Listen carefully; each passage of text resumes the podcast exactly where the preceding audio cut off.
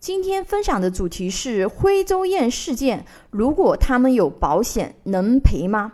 徽州宴事件并不复杂啊，起因是一个自称徽州宴老板娘的女子遛狗时没有拴绳，而从视频上来看，并非是小型犬，而是具有攻击性的中型犬，在遛狗过程中啊，意外发怒，险些攻击到一小女孩，小女孩的母亲心疼孩子与。狗主人发生争执，在争执过程中，双方扭打在一起。小女孩的母亲就报警了啊！警察前来调解，希望双方能用和谐的方式解决矛盾。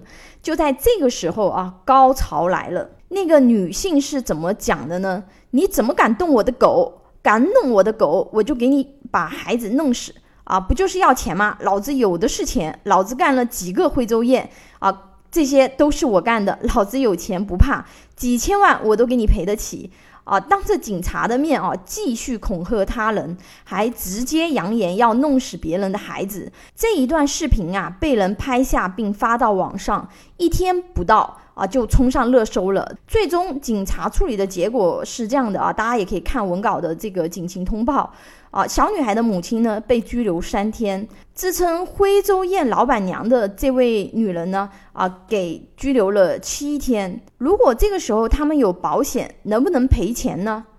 啊，小女孩是惊吓，没有被狗咬到啊。如果被狗咬伤啊，有意外险的话呢，意外医疗能报销医疗费用。这次两个人打架啊，目前比较幸运，大家都没事。但是如果打架严重到出现伤残的情况，保险也是不赔的，因为无论是医疗险还是意外险都有免责条款。